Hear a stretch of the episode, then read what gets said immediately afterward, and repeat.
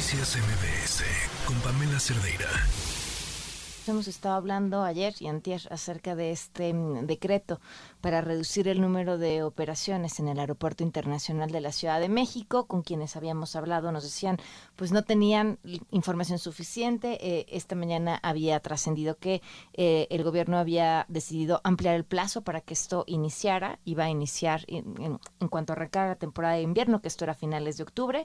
Ahora al parecer esto va a arrancar hasta enero.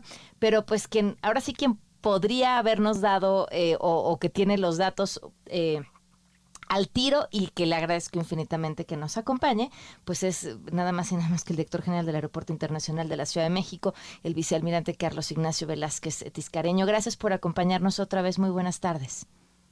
Muy buenas tardes, Pamela. Pues, me tienes como siempre. Muchas gracias. Pues finalmente entonces sí se aplaza esto hasta enero, ya es confirmadísimo. Se hizo un comunicado oficial el día de hoy, tanto a las aerolíneas como al público general, en que el decreto, la resolución de la Agencia Federal de Aviación Naval, en la que de, de, de, aviación civil, en la que establece una reducción de slot de 52 a 43, eh, estamos informando en la implementación de ese mandato tomamos en consideración varios factores y eh, el, Comité de Horarios y Operaciones del Aeropuerto Internacional de la Ciudad de México y, y la Administración General del Aeropuerto decidieron adicionar dos puntos esenciales. Uno, que la aplicación de la misma tiene, tendrá vigencia a partir del día 8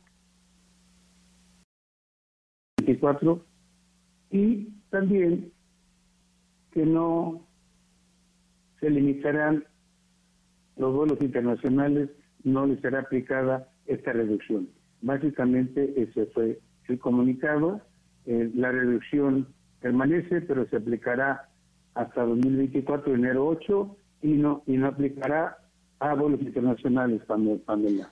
Ahora, eh, vicepresidente, había una, varias dudas eh, con este decreto, porque, bueno, evidentemente lo único que se está haciendo es aplazando, pero, pero entrará en vigor.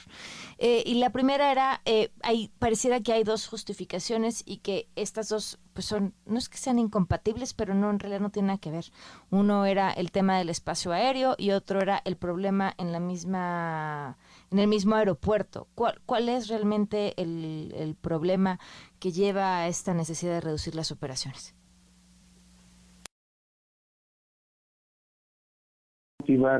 la resolución de FAC de reducir las operaciones fueron dos.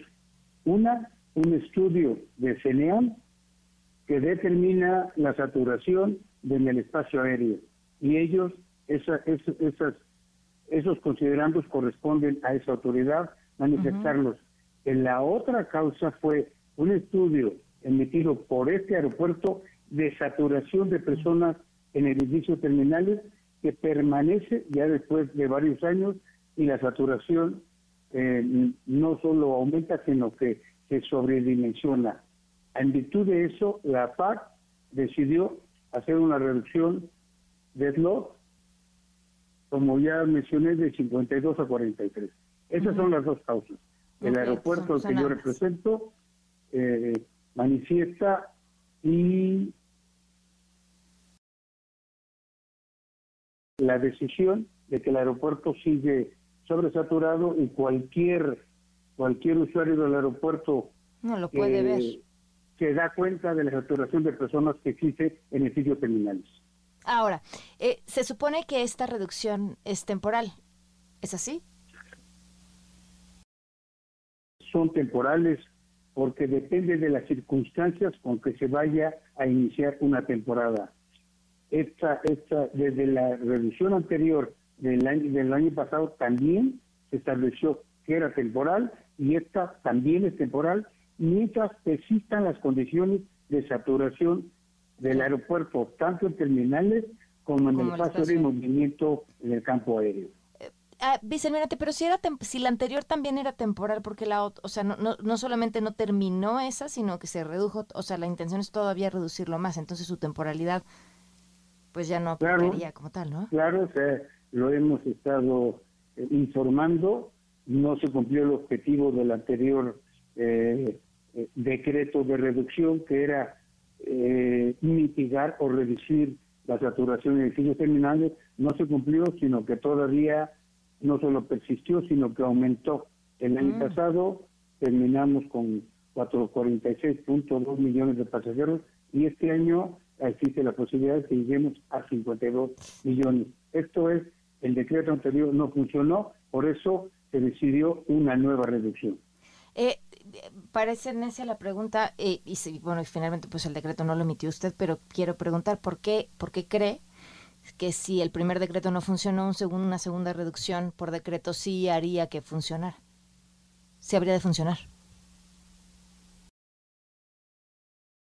Porque las circunstancias son diferentes y porque todavía hay alguna, alguna medida eh, que, que aplicar que la autoridad competente tendrá que anunciar en su momento. ¿Nos puede adelantar algo sobre esa medida? ¿O qué sería? No, no, no sería responsable de mi parte, no me compete y es otra autoridad que es la Agencia Federal de Aviación Civil. Eh, vicealmirante, y por último, eh, en el caso del espacio aéreo, si esta es una de las razones para la reducción temporal, eh, explíquenos eh, a los, ahora sí que a los de aquí de la de, de tierra, este, ¿por qué habría de cambiar el o por qué habría de ser diferente el espacio aéreo? O sea, ¿se puede cambiar? ¿Puede ya no estar saturado por eh, para cuando esta medida ya no tenga que aplicarse? ¿Se puede modificar? También, también, Panelia, igual que en el caso anterior, no estoy autorizado para mm. manifestarme en una decisión de otra autoridad sobre la que yo no tengo responsabilidad. Es el CNEAM y es el, el encargado de manifestarse al respecto.